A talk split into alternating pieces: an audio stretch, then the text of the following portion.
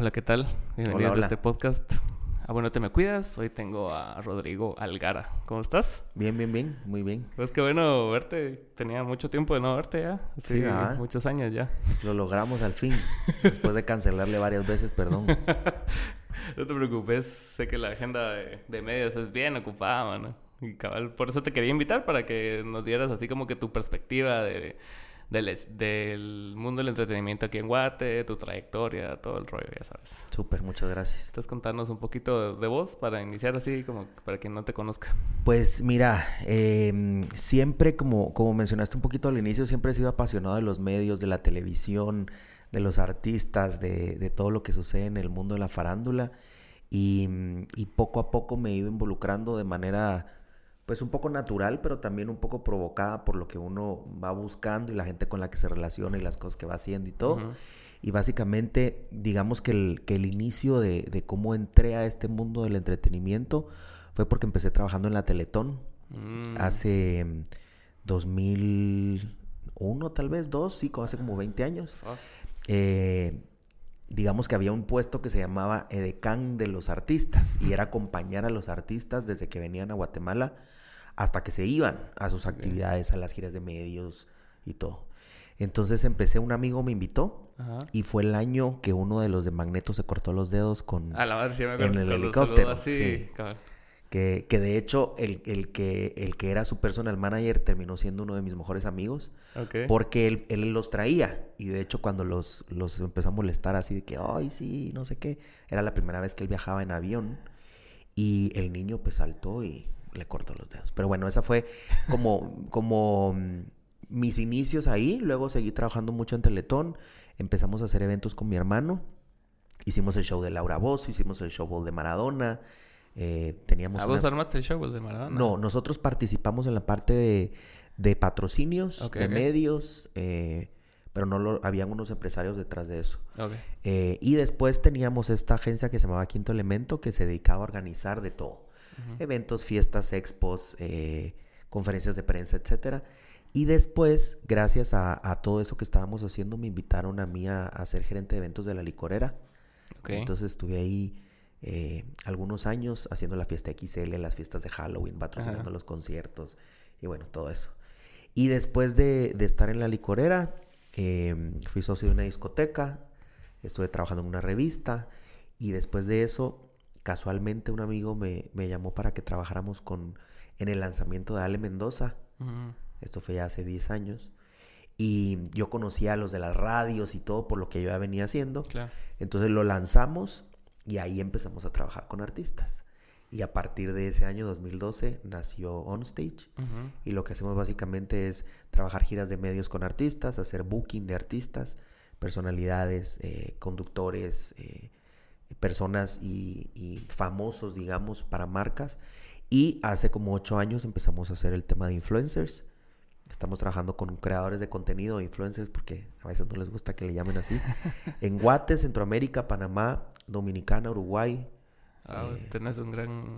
Sí, eh, ha ido creciendo, sobre todo en la pandemia fue que, que se dio el boom. Ah, sí. eh, o sea, sí. qué, qué contradictorio. Porque... Para nosotros la pandemia, eh, la- pues lastimosamente para mucha gente no fue muy positivo, pero en nuestro caso sí lo fue porque como la gente no salía a las calles, Ajá, todo no había medios concentrado en TikTok, exteriores, entonces todo estaba concentrado en las redes sociales. Entonces nos dio la oportunidad de crecer un montón, en, en- en- sobre todo en abarcar más países. Claro. Y, y bueno, pues en eso estamos ahorita. Y, ante- y antes de la pandemia, ¿cómo era el, como el approach con la, con la Mara, ponete? Porque, o sea, ahorita me estás contando que, que, se, que se dieron cuenta o, o se dieron más cuenta, tal vez, del alcance que tienen las redes sociales. Pero antes, ¿cómo era? ¿Era más como tradicional o, cómo funcionaba No, yo el creo medio? que yo creo que ha ido evolucionando un montón. Creo que ha ido evolucionando un montón. Para nosotros empezó de una manera muy natural. Eh, empezó en el 2015 o 16 y empezó porque nos hablaron para el lanzamiento de Volaris. Y nos dijeron queremos a famosos en el vuelo inaugural de Volaris. El vuelo inaugural era que iba a cantar eh, Alush Nawal en el avión. Ah, me acuerdo, sí. Entonces fue una locura. Entonces a mí se me ocurrió, como siempre he estado viendo mucho el, el tema de televisión mexicana y eso, dije, ¿por qué no mezclamos? ¿Por qué no integramos a los presentadores y a los locutores de varios canales de televisión y radio. Ajá. La gente se va a volver loca porque nunca los ven juntos. Pero ¿qué pasa si los ven juntos en un viaje? Ajá. Y entonces hicimos esa, pues presentamos esa idea eh, con una agencia super nice y nos la aceptaron. Entonces metimos gente de los distintos canales, de las distintas radios. Entonces era la primera vez que estaban en una actividad así. A raíz de ahí salió como nuestra primera lista de influencers que eran como de 20. Wow. Y fue creciendo, fue creciendo, fue creciendo. Y ahorita ya en Guate hay como, tenemos como 800. Hay 800 influencers en Sí, Guatemala. desde de todo, ¿verdad? Es que hay Porque muchos nichos, sí, O sea, hay como- micro, medianos, macro. Y, y hay gente que hace desde comedia, baile, Sí, es este, deporte, comida, fitness, mamás, eh, jóvenes. O sea, hay de todo. Sí, em, yo me recuerdo que en México también se, se hizo eso de los aviones, creo que era de Coca-Cola, no sé si te acuerdas. No, no Y sé. jalaron a, a Molotov, a, a Zoé, en vuelos diferentes, pues, pero, o sea, era como una cosa que hacía Coca-Cola, entonces tiraba la dinámica para que los fans participaran y de la nada se lo llevaban así. en- Yo, sí, yo creo que se ha vuelto como medio, medio recurrente porque también creo que Avianca hizo algo con Fonseca. Ala, sí, pues. Pero este, que era el vuelo inaugural, Ajá. llevar a influencers, que no se había hecho, y con Alush Nahual, que es una de las bandas más importantes de Guate, olvídate, fue una locura. Fue de locura, pues. Y, y como ves ese... Y, y hay mucha diferencia entre el mundo de los medios tradicionales y los medios digitales. Como dijiste que casi no se integran, entonces... Mira, yo creo que, yo creo que se ha ido, se ha ido integrando. Eh. Yo creo que al principio era como, como que los influencers eran los que, los que eran famosos en televisión y radio, Sí. por ejemplo, era lo, lo más, lo más importante. Y era Facebook y Twitter. Sí, cierto. Y de repente, pues Instagram cobró mucha, mucha importancia, después YouTube. Este, Y también habían blogueros antes de eso. ¿verdad? Estaba todo el tema de los, de los, de los bloggers, ahorita TikTok. Entonces creo que muchos de los, de los que estaban en medios tradicionales agarraron redes sociales y empezaron a hacer contenido en redes sociales. Y muchos de los que empezaron creando en, contenido en las redes sociales se han pasado a medios. Los han invitado a hacer programas Sí, de sí. televisión o radio. Entonces creo que se ha ido como integrando un poquito. Creo que había un poco de división de, no, yo soy creador de contenido, yo no estoy en la tele. Es un poco como lo de la, la televisión y el cine. Sí, si yo hago tele, no me van a llamar al cine. Ajá. Y si yo hago cine, ¿cómo me voy a ir a meter a la tele? Pero creo que también es algo que se ha ido integrando, sobre todo por las plataformas digitales, como que la gente ahora ya es, bueno, si sos bueno, puedes estar aquí o allá. Sí, es cierto, eso de las plataformas, porque yo me acuerdo que antes de Netflix era cabal, existía ese como recelo de los Sí. actores serios de estar en la tele y era así como que mirabas una serie de tele y era así como que no eran tan conocidos, pues, salvo fuera Friends o algo así muy grande. Y ahora ves a Mara bien pesada en series, series cortas o lo que sea. Así y- es. y yo creo que una de las cosas que lo aceleró fue la pandemia. Sí, también. Porque la pandemia hizo que obviamente la gente que estaba en televisión y radio y demás se metiera más en las redes porque era lo que estaba. Ajá. Y la gente que estaba mucho en redes, pues también se tuvo que poner creativa a ver qué más hacía y veía y, y demás. Y eso es la tele también. Claro. Como que, como que ayudó, eso hizo que se acelerara. Y para mí creo que es mejor. O sea, es como Sí. hasta el tema de la música, ya no puedes decir, este canta reggaetón, este canta... O sea, ves a Rake Sí. cantando reggaetón y ves a, no a un baladista cantando reggaetón o ves a un reggaetonero cantando baladas o ves a Nodal que canta regional cantando, ¿verdad? Entonces creo que, que se ha ido integrando como a beneficio al final del, del espectador, Sí, ¿verdad? el espectador es el que se beneficia, porque sí, el otro día estaba hablando yo aquí precisamente de eso de que como que hay muchos nichos ahora, ¿va? y con el doggy creo yo, y estábamos hablando de que, de que, que no va a haber nadie tan grande así como Michael Jackson, ponete, que, que solo había una forma de consumir Michael Jackson y era así masivo, y era así, en todo el mundo lo conocían y así, y ahora todos son famosos en sus nichos y Sí. hay, hay veces que vos decís así como que, no sé, Alan Villavicencio y no sabes quién es Alan Villavicencio y después miras y tiene un chingo de seguidores y vos así como puta, ¿y de dónde salió este? Sí.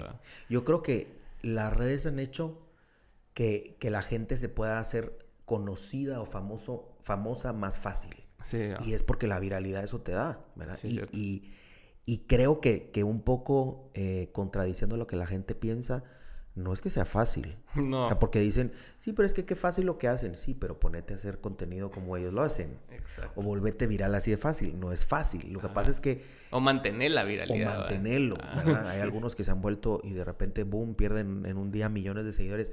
Creo que es, es de mantenerse, pero creo que esa parte de, de- de hacer cada quien algo que entretenga. Exacto. Y si entretenés y te consumen. ¿Vos cuál crees que es como el, el, ABC de, hacer contenido para mantenerte así? Mira, yo siempre digo tres cosas. Creo que una, uno, la primera y la más importante es serte leal a vos mismo.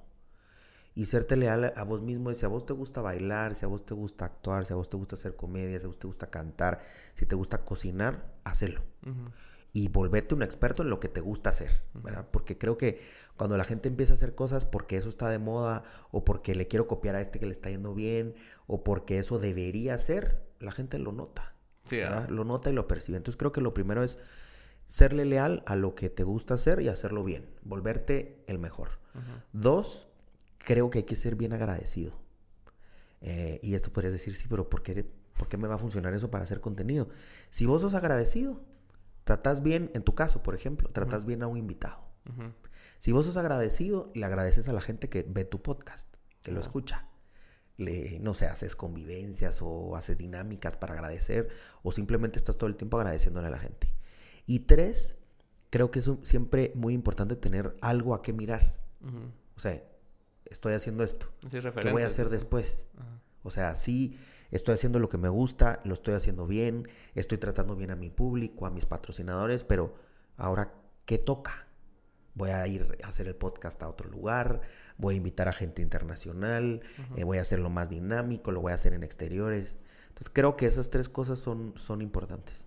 Sí, sí, porque muchas veces lo que pasa es que hay Mara que pega, por lo que sea, por bailar, y, y después ya no se renuevan. Entonces como que el contenido se va volviendo obsoleto y como que van bailando las mismas canciones y la Mara ya los deja de consumir y pa, mueren. Y, pasa con todos. A mí me encanta poner un ejemplo de, de un artista, bueno, es artista, eh, locutor, conductor, productor, escritor, autor, conferencista, bueno, todo un poquito. y es Jordi Rosado. Ah, sí. Yo, eh, tenemos nosotros como cinco años de trabajar con él y, y me parece espectacular su historia porque él empezó trabajando primero en producción de otro rollo. Sí, cierto. Luego se termina otro rollo y se vuelve conductor de su propio programa, está cañón. Ajá. Eh, después Game Time, después radio. Los podcasts que tiene después ahora. Después empezó a producir programas para su mismo canal donde trabajaba. Ajá. Varios programas de, de, distintas cosas. Eh, empezó a escribir libros y los libros lo llevaron a ser conferencista. Y todo el tema de la evolución de los medios lo llevó a hacer podcast. Y luego tenía un programa de televisión que lo sacaron del aire por, por presupuesto y él se lo lleva a, su canal de YouTube y se vuelve un éxito. Y ahora tiene millones de vistas. Entonces te das cuenta cómo cualquier persona en cualquier cosa que haga y, y, más que todo en los medios puede evolucionar. O sea, él está haciendo ahorita de todo y en todo le va bien. y está todo el tiempo, bueno, ¿ahora qué hago? ¿Y ahora qué, qué me invento? ¿Y ahora qué? ¿Verdad? Sin perder la esencia de tener esa disciplina y, y ese respeto por la gente, ¿verdad? Es que es bien difícil como... yo, siento que es como que vos vas viendo, una vez tenés éxito en algo, como que todos los caminos se vuelven un cacho similares, ¿va? No iguales, pues, pero por lo menos sabes que determinado tiempo de esfuerzo lleva a cierta cantidad de resultados. O sea... y, y, si te pones a pensar, pues no es porque lo, lo haya dicho, sino si vos siempre haces lo que te gusta, lo haces bien, sos agradecido y tenés algo a qué mirar, en lo que hagas te va a ir bien. Exacto. En lo que hagas.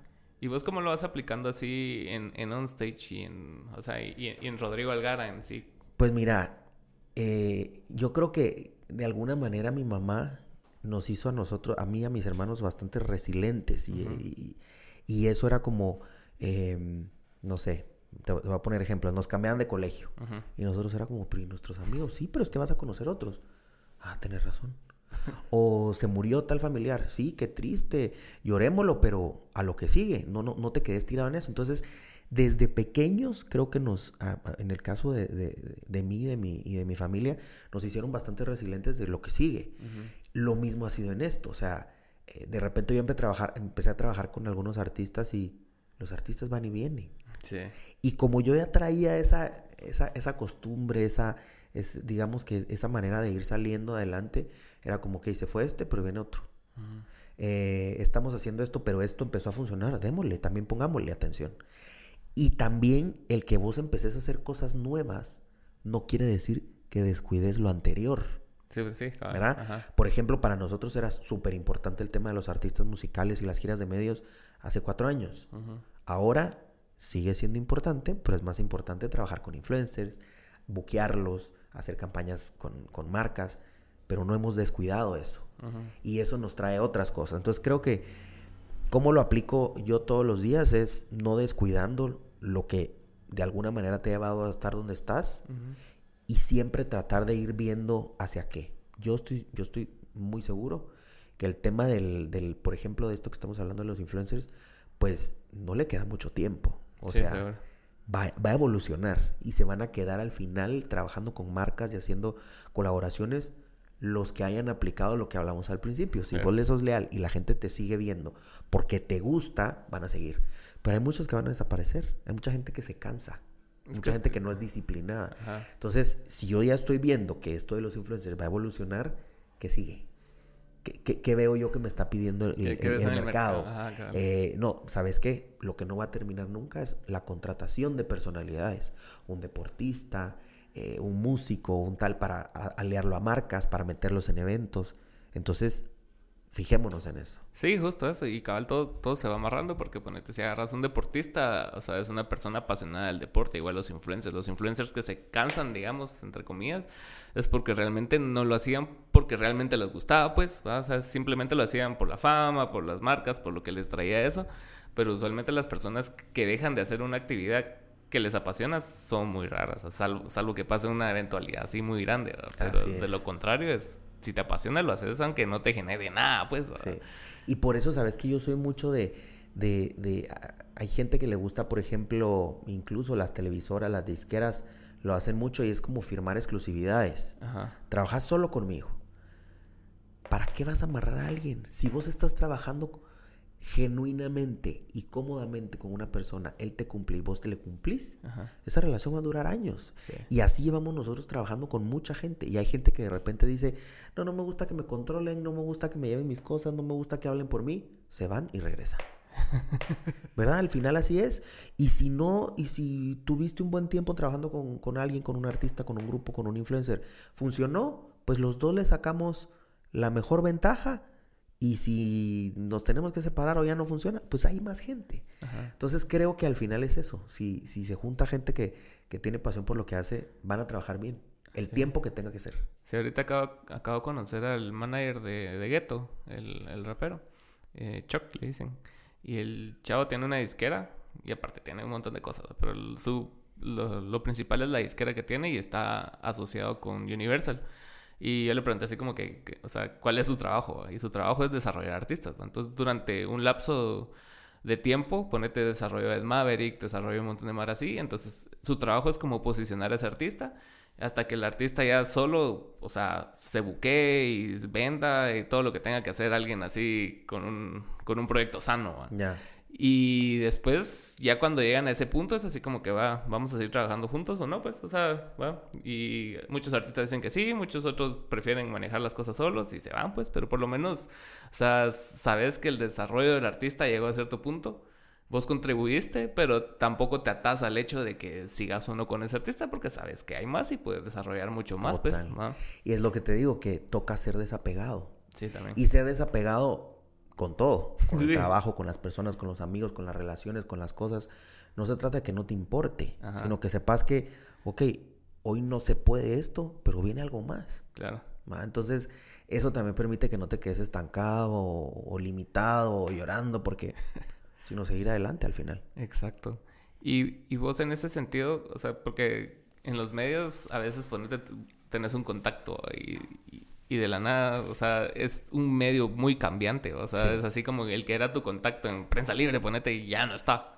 Y después te enterás, entonces, ¿cómo, cómo vas como manteniendo toda esa información updateada? ¿Sos vos o tenés un equipo que lo No, maneja? en, en el tema de medios, eh, sí tengo como tal vez unos dos años de que pues siempre estás presente, ¿verdad? Para Ujú. las promos y para esto, para tener algún detalle o saludar a la gente o, o si te piden algo, hacerlo. Pero tengo como dos años de que lo hace alguien de mi equipo, Ok. eh, apadrinada, dijo aquel, porque al final es como yo trabajo en tal, tal empresa y esta persona es la que se encarga todo el tiempo de estar pidiendo los, los espacios en los medios, por ejemplo. pero también eh, yo estoy muy pendiente. Ujú. Entonces, esta gira, ¿cómo va? ¿Qué faltó aquí? ¿Por qué no te dieron este espacio? Si quieres, yo platico. Eh, pues. Como para, para saber qué pasa, ¿verdad? Cómo está la relación con el medio.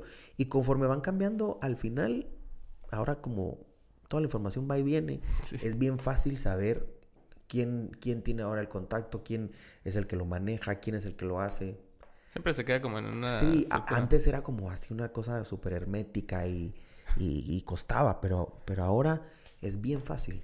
Es bien fácil. ¿Y en lo personal qué te gusta hacer a vos? O sea, así en la vida. A mí me... en- eh, ¿En qué sentido? En cualquier cosa, hobbies. O sea, más allá del trabajo, ¿qué haces? ¿Qué Más allá del trabajo, a mí me encanta viajar. Ajá. Me encanta viajar. Eh, conocer lugares nuevos. Y me encanta compartir con mis amigos y con la gente que quiero. Un viaje, una fiesta. Me encanta ir a los conciertos. Sí. Eh, para mí son como mis premios, ¿va? Ajá. Eh, y, y- y cuando me gusta algo, lo repito y lo repito y lo repito. Y después de la pandemia decís, qué bueno que repetí las cosas que te gustan hacer. sí. Porque no sabes cuándo las vas a poder volver a hacer. Y, y ese tema de los viajes y los conciertos para mí se ha vuelto súper importante. Hay un concierto que se llama el 90s Pop Tour Ajá. que yo he ido 14 veces a México. Lo han hecho 14 veces a 17 verlo. y he ido 14. Wow. Y cada vez ha sido diferente y cada vez ha sido con amigos distintos y cada experiencia ha sido alegre, buenísima. Y ponerle la última, había ido a todas las, las que habían pasado, solo a, a dos de las primeras cinco no. Y, y la última, como acaban de venir a Guate, no Ajá. quise ir, que fue el viernes pasado. Y ya volvieron a anunciar una para marzo y quiero ir otra vez. ¿va? Pero es eso, o sea, al final hacer lo que te gusta, creo que es es súper importante. Es que Al final para eso trabajamos, pues. Exacto. Sí, porque no puedes estar atado. a- Y, y más como en, en este tipo de trabajos que realmente no hay tanta delimitación entre que es un trabajo o no, porque Sí. todo el tiempo estás en él. ¿va? O sea, ponete, ahorita que entraste estás en el teléfono, seguramente cuando salgas vas a estar otra vez Sí. ahí, todo el tiempo estás así como que maquinando cosas. Entonces, lle- llegar a un punto donde ya también desconectar de eso también es sano, pues. ¿no? O sea, Sí, y además te voy a decir algo, volviendo a lo que a lo que estábamos hablando al principio, si vos haces lo que te gusta, no lo sentís como trabajo. Exacto. Y yo la, la única la única parte que yo siento como trabajo Ajá. es de algo a alguien. Ok. Eso para mí sí es trabajo. ¿Cómo así? De verle que, por ejemplo, me pidieron una propuesta y no he tenido tiempo de hacerla. Ah, ya. Eso para mí es frustrante, ¿verdad? Porque es como, Dios, tengo que hacerla. ¿verdad? Esa parte donde, donde tengo cosas que hacer y no las he hecho, Ajá. eso sí es trabajo. Pero mientras la estoy haciendo y la entrego, se siente una satisfacción espectacular, ¿verdad?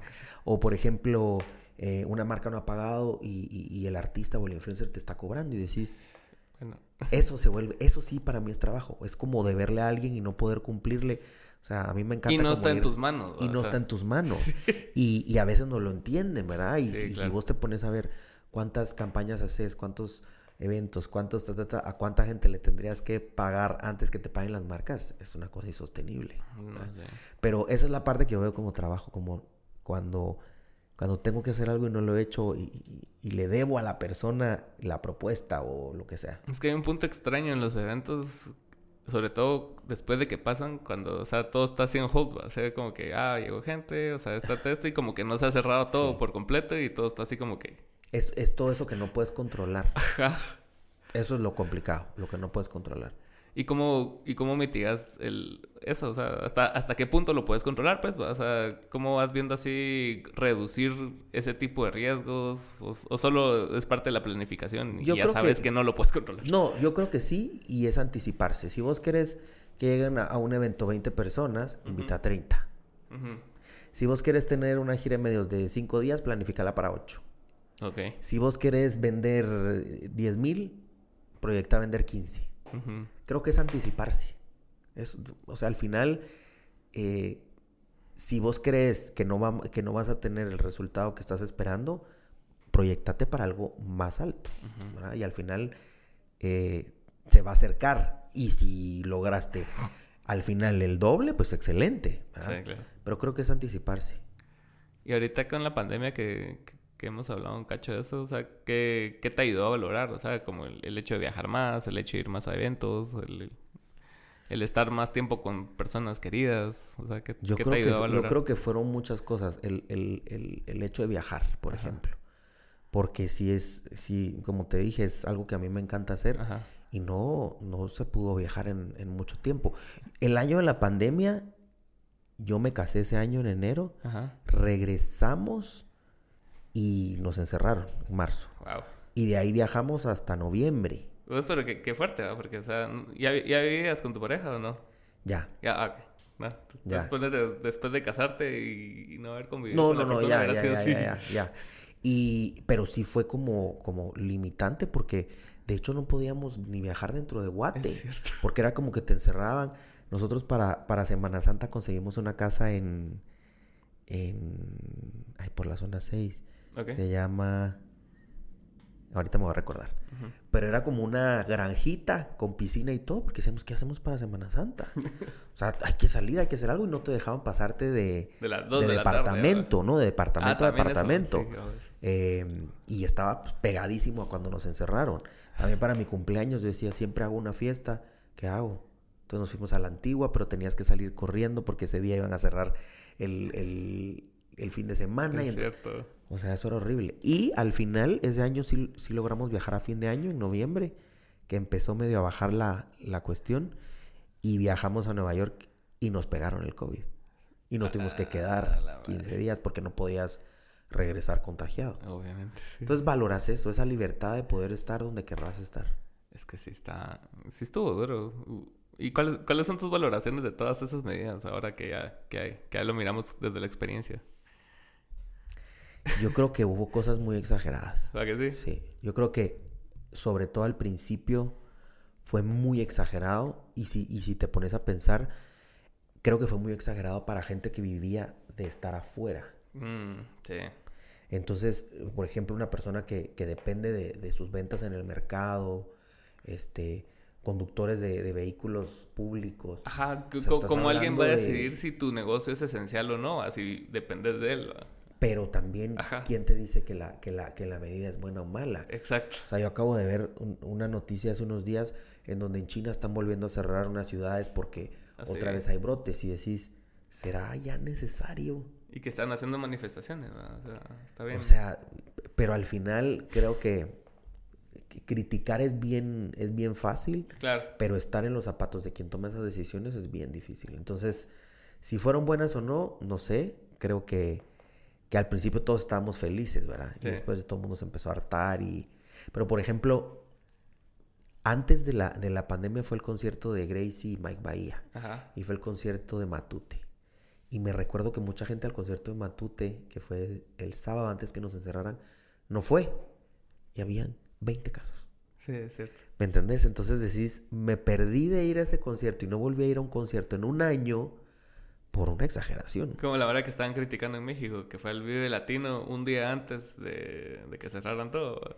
La vara fue, pues, o sea, Exacto. Entonces es, es bien complicado. Yo creo que te deja muchas, muchos aprendizajes y, y al final creo que, que debería ser un balance. Sí, por supuesto.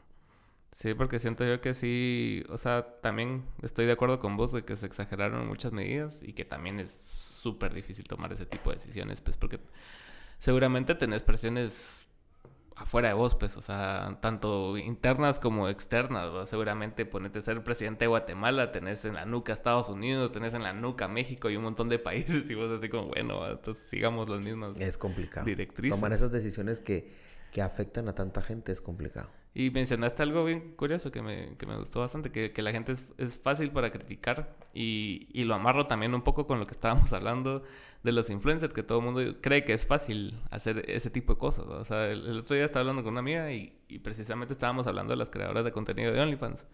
Y que, ah, no, qué fácil, que no sé qué, pero, o sea, eh, o sea, va, tal vez el tomarte una foto en bola sea fácil, digamos, pero el hacerlo constante, el hacerlo rentable. Pero te voy a decir una cosa, ni siquiera es la palabra fácil, Ajá, es rápido, ajá, pero no es fácil. ajá. O sea, que una persona se ponga enfrente de un espejo o se quite la ropa y se deje tomar una foto y pose bien y se vea bien y la gente le guste. ujú. O sea, la foto no es solo te haces una foto y ya estuvo. Sí, porque, porque alguien te va a pagar 10 dólares por una foto. Exactamente. Entonces, yo creo que al final es podemos no estar de acuerdo o podemos no, no coincidir con que la gente haga ciertas cosas o no. Pero, ¿qué te importa si al otro le está yendo bien con no haber estudiado, con estar haciendo esto? ¿Qué te importa si el otro sí tuvo que matarse 12 años estudiando medicina? ¿Qué te importa si el otro hace algo que para, que, para vos es aburrido o que para vos no es culto? O Eso creo que es cosa de cada quien. Y, y, eso creo que, que, es una de las cosas que, que, todos debimos haber aprendido de la pandemia. Sí. Eh, en donde nos tocó convivir a ese que contra nuestros demonios internos, nuestras familias, no ver gente. Eh, ¿Qué te importa lo que está haciendo el otro? Si no te afecta, ¿qué te importa? Ya suficiente tenemos con nosotros, o sea, con lo que estamos viviendo. Suficiente. Creo que debería uno preocuparse por tu círculo cercano y si al otro le está yendo bien y no te está haciendo nada, ¿verdad? O sea, ahora, otra cosa es eh, los servidores públicos y ese tipo de cosas que están jugando con tu país, con tus recursos, eso es otra historia. Sí, sí, sí. Pero lo que la gente haga, si es fácil o no es fácil, ¿en qué te afecta? En nada. Por eso para mí hay, comentarios que, que, están fuera de lugar. y, lo que acaba de hacer Arjona hace, unos, hace unas semanas, para mí es una falta de respeto. Y es una falta de respeto. Ojo, a mí él como artista me parece espectacular. Claro, nadie llega a ese nivel. admiro muchísimo porque lo que ha logrado es increíble. No ha habido otro artista guatemalteco que lo haya logrado. Bravo, aplausos. Y solito y independiente y lo que vos querrás. Perfecto. Pero ¿por qué si él en algún momento fue el artista diferente que le tocó tocar puertas, el que el del que se burlaban porque le decían falso poeta o lo que sea? ¿Por qué si él ya pasó por eso, por qué te vas a, burlar y decir tuvieron demasiado tiempo libre y salieron un montón de influencers? ¿Y qué va? ¿En qué le, en qué le afecta?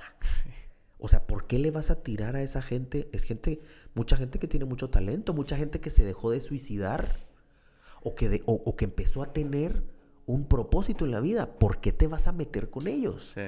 O sea, ahí es donde digo yo, no, hay que tener cuidado en, qué comenta uno, sobre todo, no es porque no lo pueda hacer, es porque él tiene un, es, un líder. Y, cuando te vuelves líder, tienes una responsabilidad bien grande con la gente que te sigue. Entonces, creo que minimizar lo que los demás hacen o pobretear a la gente no está bien.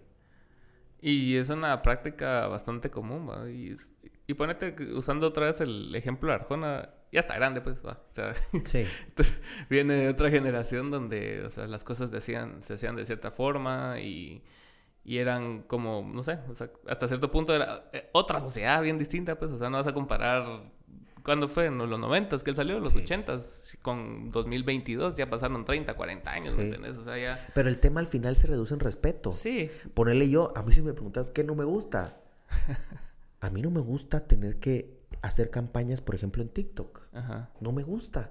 ¿Por qué? Porque cuesta un montón que jalen. La plataforma de alguna manera se da cuenta que es algo con una marca y los resultados no son buenos. La marca no le gusta, al influencer no le gusta, ¿Me entendés? A veces los castigan, los banean. No me gusta. Y por eso yo no voy a salir a, decir que los TikTokers son esto o lo otro. Solo porque a mí no me gusta. ¿Está mal? No. No.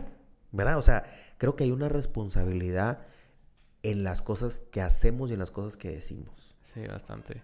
Ah. Y, en ese tipo de, de, plataformas, así como TikTok, también te obliga a ser un poco más creativo, ¿no? O sea, a, ser, más creativo, pero yo puedo criticarle y puedo pasar media hora viendo videos y cagándome de la risa. O sea, ¿me entendés? O sea, que no esté yo de acuerdo, que no me guste hacerlo, que no me convenga, no quiere decir que no es divertido. O ahora que se puso de moda el tema de Twitch. Sí, es cierto. Y, y hay influencers, ponerle que no les gusta trabajar con marcas porque se meten a hacer un, streaming de una hora y se ganan lo que se hubieran ganado con una marca. Sin hablar de la marca. ¿Y qué? O sea, es cosa de cada quien, ¿me entendés? Entonces, creo que el tema de, minimizar el esfuerzo y las cosas que hacen los demás, o de pobretearlos, no está, no está bien. ¿Y cómo haces vos para malabarear egos? O sea, ponete... Como, ¿Cuál es tu... No receta, pues, pero cómo es como tu mejor approach para eso? Yo creo que creo que es bien complicado porque todos tenemos ego. Sí. Pero te digo, o sea, no, no em, tanto el, externo, también el propio, porque pues, te puede salir un artista nuevo, digamos, que lleva un no, mes. porque viene uno y dice, a ver, este niño que está empezando me va a venir a enseñar. Ajá. Pero cuando vos entendés que, que, que, todo pasa por algo y que al final todos nos podemos enseñar, claro. esa misma mala actitud hace que vos digas, bueno, tal vez lo que me está diciendo es constructivo. Y si no es constructivo, ¿por qué me voy a dejar afectar si no cambian nada? Entonces yo creo que una de las cosas es que tenés que tomar las cosas de quien viene. Eso es lo primero. Si vos ves que, ah, no, es que esta persona es complicada, o esta persona eh, es maleducada, o esta persona... Ya está cerrado. Ya es, cerrado porque lleva muchos años en esto y no... Creo que lo primero es tomar las cosas de quien viene.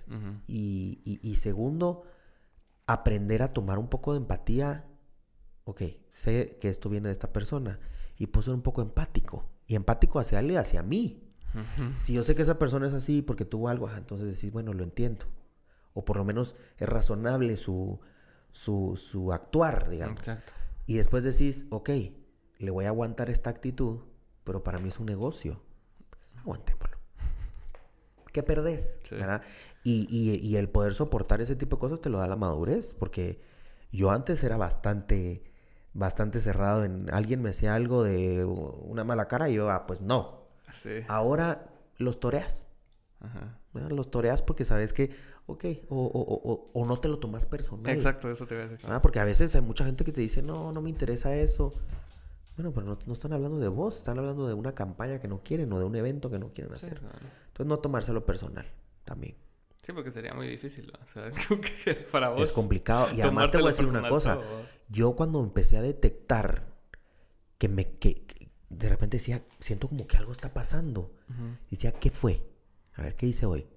Ah, cerré tal campaña y tal persona me dijo que no. Y yo mm. me quedaba con eso de que me había dicho que no, como que fuera algo personal. Y ahora es como, no, Ava, no te preocupes, hay 799 más. ¿Verdad? O sea, ya es una cosa de no quiere este, está el otro. Hay muchas opciones, entonces es, importante darse cuenta, ¿verdad? Cuando, cuando esas cosas te afectan y cómo las puedes ir toreando y manejando a tu beneficio. Es que sí es difícil, o sea, porque muchas veces es inevitable no tomártelo personal porque le metes tiempo y cabeza y vos decís, a ah, este episodio le va a llegar y dijiste vos, armo una gran campaña y no, y vos así como que lo pones en valor de lo que vos sabes que hiciste, pero esa persona no sabe, esa persona puede contestar sí o no, ¿ah? Exactamente, y sabes que yo creo que es bien importante la comunicación. Yo cuando me quedo con la cosita de, oye, ¿este qué onda? ¿Le preguntas? Le pregunto. Mira por algo en específico. ¿Es el presupuesto? ¿Es la campaña? ¿Es el tiempo? No, fíjate que tal cosa. Y te reís porque decís, yo ya estaba haciéndome la película y nada que ver. Entonces creo que es importante eso, la comunicación, no tomártelo personal y, verlo de quién viene. Es que sí. Y muchas veces viene también ponete... El, yo fui a ver a, a Franco eh, cuando viene ahorita. Y él habla mucho de, de esta Mara que comenta odio y los llama Juan Nadie.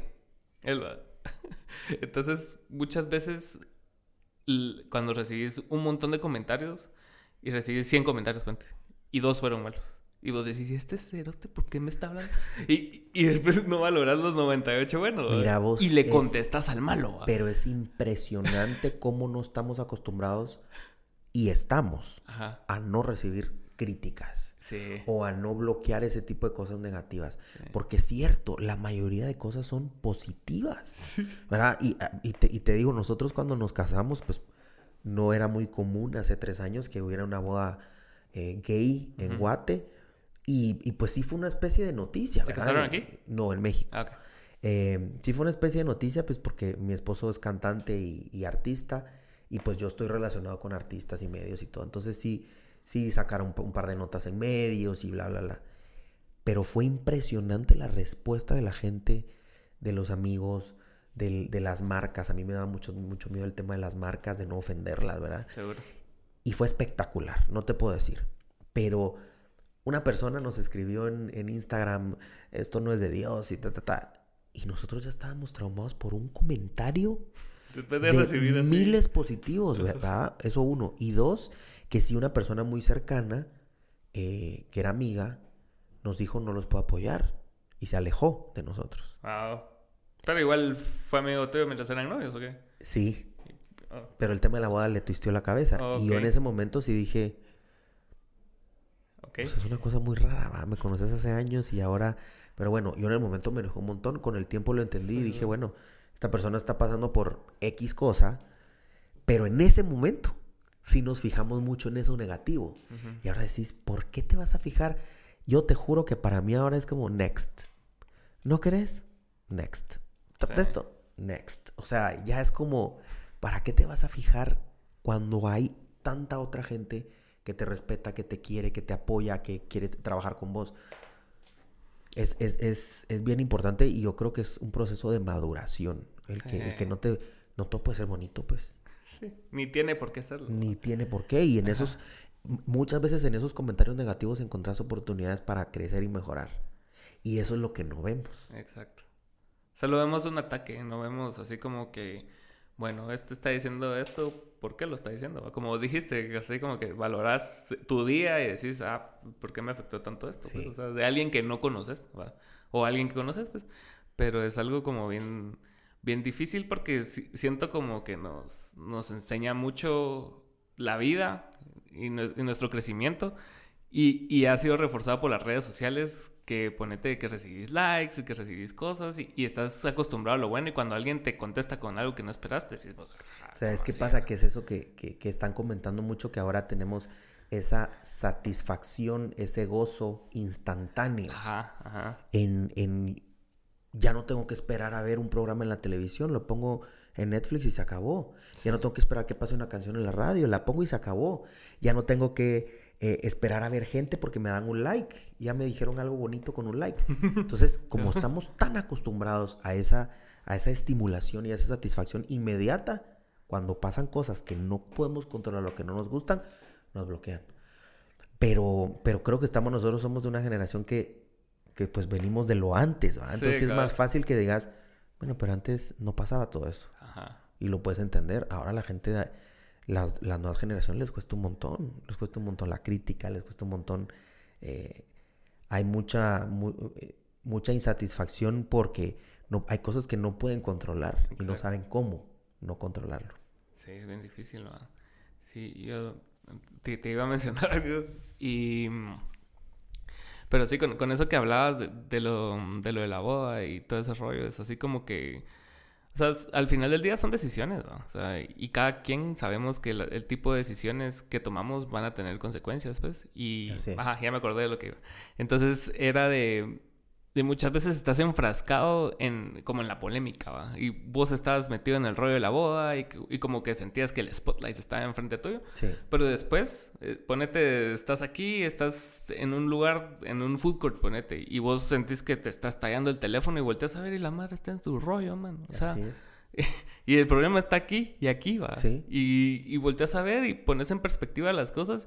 Y a, ni a nadie realmente le importa, pues. O sea, y, y, al que le tiene que importar esa voz y y tienes que aprender de eso, pues no se va a morir la vida, no se va a acabar nada ese día por eso, pues. Entonces, es de tener la madurez suficiente de, ver las cosas en perspectiva también, pues. Porque, en perspectiva, tal cual. Y muchas veces te comenta gente que ni te topa y que ni sabes quiénes son y es así como que, ah, va, cool, va. O sea, No te pregunté tampoco. Cuesta, cuesta un montón, pero creo que, que, que al final no es sentarte a decirle a la gente, háganlo así. No pero traten, al final es su felicidad y su, y su tranquilidad. Exacto. Y como lo que vos decías de Arjona, o sea, es como ese tío molesto en la cena navideña, que nadie le pregunta cosas y, él, y ahí él va así a, dar sus opiniones. No, no, no, no, debería, no debería ser. O sea, el, el que... Para mí es crítico el que minimices cualquier esfuerzo de la gente. Sí. Porque vos no sabes el esfuerzo que realmente lleva a esa gente. O sea, porque vos puedes decir, ay, es que solo se paró frente a la cámara y se puso a hacer ahí una, una receta. Ajá. Y vos no sabes si tiene un trauma eh, en cuanto a pararse ante la cámara, no sabes cuánto ahorró para comprar los ingredientes que va a cocinar, mm. no sabes si estudió. ¿Por qué lo vas a minimizar? Sí. ¿Y a vos cómo te ha ido con eso de, de trabajar en, en una disciplina que no es así o sea, que es de trabajo constante, más no está vista como una profesión en la sociedad, digamos así. A mí, yo considero que me, y, me siento muy bendecido y estoy muy feliz porque creo que, que, que soy feliz y que puedo disponer de mi tiempo. Eso creo que es espectacular. O sea, el que si yo decidí anoche desvelarme trabajando porque hoy iba a salir, iba a hacer varias cosas en la calle, entonces digo, ok, si voy a salir todo el día, adelanto cosas. Pero si mañana yo me quiero levantar a las 11 de la mañana, me levanto a las 11 de la mañana. Entonces, sí puede haber un poco de, crítica, puede haber un poco de, que la gente minimice, puede haber un poquito de que la gente no lo valore, pero mientras yo lo tenga claro, yo creo que eso además se proyecta, ¿sabes? Porque cuando vos, la gente te ve tranquilo, te ve bien, te ve feliz, te ve que estás haciendo tus cosas, estás cumpliendo tus sueños, y dicen, pero es que esto hace, este, se la pasa viajando, se la pasa en eventos, se la pasa en cosas divertidas, ¿sí? Pero estoy bien, feliz, contento, haciendo lo que quiero. Entonces, a mí me ha ido bien porque creo que yo mismo lo he respetado y he hecho que, que, a través de lo que proyectas la gente te respete. Sí, es cierto. Y, creo que también el hecho de que tengas tanta flexibilidad también te genera un compromiso a que la gente diga, ay, si es que este no lo va a mandar porque tiene todo el tiempo del mundo. Sí, pero si lo sorprendes mandándolo, si lo sorprendes cumpliendo, si lo sorprendes dando resultados, la gente lo respeta. Entonces, pues yo, yo me siento bien, contento. No sé cuánto va a durar, por eso es que uno tiene que estar todo el tiempo evolucionando y viendo qué hace, pero, pero yo creo que bien. Y, escuché que también... ¿Cuáles son como que tus... ¿Cuáles son tus motivantes así en la vida? O sea, más allá del, del reconocimiento y todas esas cosas. O sea, sé que es tu familia, sé que es tu pareja, o sea, no sé si crees en Dios, o sea, ¿cuáles son tus como pilares de vida? Mira, yo creo que, que muchas de las cosas que hago hoy en día es por, por saber o por creer o por sentir que mi mamá, en donde esté, se siente orgullosa de mí. Eso para mí es importantísimo. O sea, de decir, ok, ¿cómo estaría viendo ella esto? ¿Cómo se sentiría? Porque al final ella fue la que me crió, claro, junto a mi papá, pero, pero mi mamá era mi mejor amiga, ¿me entiendes? Entonces para mí es súper importante primero que cada cosa que logro digo, ¿qué diría ella? ¿Cómo se la estaría gozando? ¿verdad? Eso es súper importante. Y dos, el poder compartir lo que te decía con mi gente, con la gente que quiero, con mi familia, con mis amigos, o sea, eh, a, mí el, motivo para trabajar, eh, el, motivo para seguir adelante cuando estás cansado, cuando estás harto de algo, cuando no tienes ganas, cuando estás enfermo, lo que sea, es decir, lo que estoy haciendo me va a permitir compartir con mis amigos, viajar con mis amigos, ir con mi familia, eh, sentarme a tener una buena plática, ir a un buen concierto, hacer un buen viaje. Entonces, eso, no, no es tanto tener y acumular y, y demostrar, creo que eso son, son etapas que ya he pasado. Y me decía un amigo, un muy buen amigo hace un tiempo, que nos dejamos de hablar un tiempo y me decía, es que ahora siento como que, como que no tenés que estar demostrando nada. Y es eso, cuando vos sentís, te sentís pleno y te sentís contento y te sentís feliz de algo, ¿qué tenés que demostrarle a los demás? Sí. Nada. Porque estás pleno. Entonces no tenés que estar demostrando, ah, yo tengo esto, yo logré esto.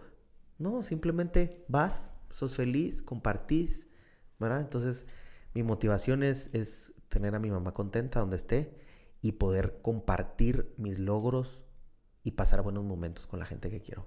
Es que esto se vuelve, al final, el, el hecho de viajar, pues, no, es tanto como algo que hacer ostentoso, aunque no es barato, pues, pero es, es algo que llena. O sea, una vez probas viajar, conoces otras culturas, conoces otras formas de ver la vida, te vas enriqueciendo y hasta cierto punto se vuelve como adictivo. O sea. Y, y, eso que acabas de decir creo que es bien importante y es algo que la gente no entiende. Viajar no tiene que ser ostentoso. No.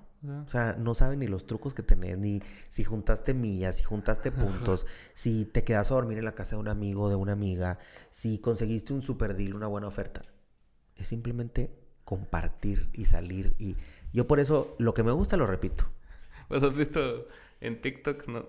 que hay, hay un podcast que es en la calle, que están dos chavitos sentados en la calle, creo que es en New York, y tienen una silla y un micrófono, y quien quiera llegar ahí se sienta. Ah, no, no lo he visto. Entonces llegó un, un señor y le preguntaron así como qué le gustaba hacer en la vida.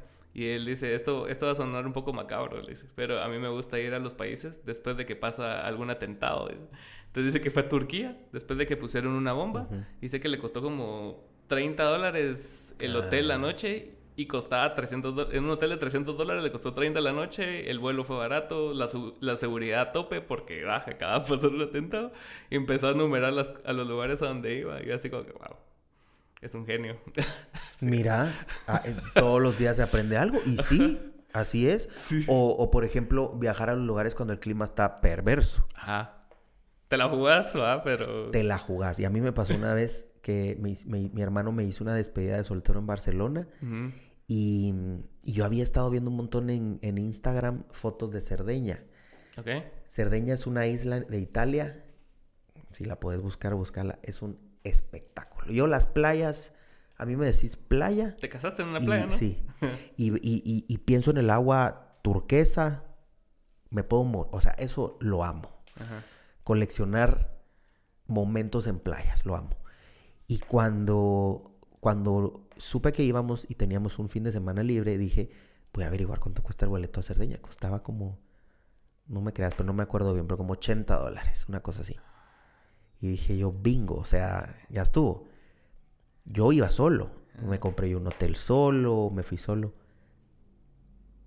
Espectacular la isla, el peor clima. Entonces no me tocó nada de lo que había visto en las fotos, pero es eso. O sea, al final dije, bueno, o sea, me vine a pasar aquí dos días solo, pero fui a caminar a los pueblos, fui a comprar cosas y dije, bueno, la próxima vez también no puedo ser tan testarudo. ¿Por qué, ¿Por qué no comparé? ¿Por qué no dije, bueno, este, está esto, pero porque sí vi que había mal clima. Sí, pues. ¿verdad? Entonces, y el mal clima hace que el, el mar no esté igual, Te que esté todo frío, que no haya, no haya transporte. Sí, también. Entonces, este, pero, pero se aprende, se aprende. Creo que hay, hay momentos críticos donde vale la pena viajar y hay momentos en donde Hay que ser prudente, ¿verdad? Sí. hay que ser prudentes. Para la pandemia fue los precios de los boletos y todo eso era una, era un chiste. Es una locura, ¿verdad? Y La ahora, gasolina, o sea, la, la gasolina, 15 gasolina. pesos. y ahora es una ridiculez. Otra vez los precios son absurdos. Sí. Te pone en perspectiva muchas cosas la pandemia, Mucho. Porque sí, yo me acuerdo que durante ese tiempo sí yo estaba... O sea, estaba viviendo la vida más ordenada que vivo en mi vida. O sea, me, me- me dormía a las 9, me levantaba a las 5 o 6 de la mañana, así... Reloj biológico perfecto. ¿verdad? Sí.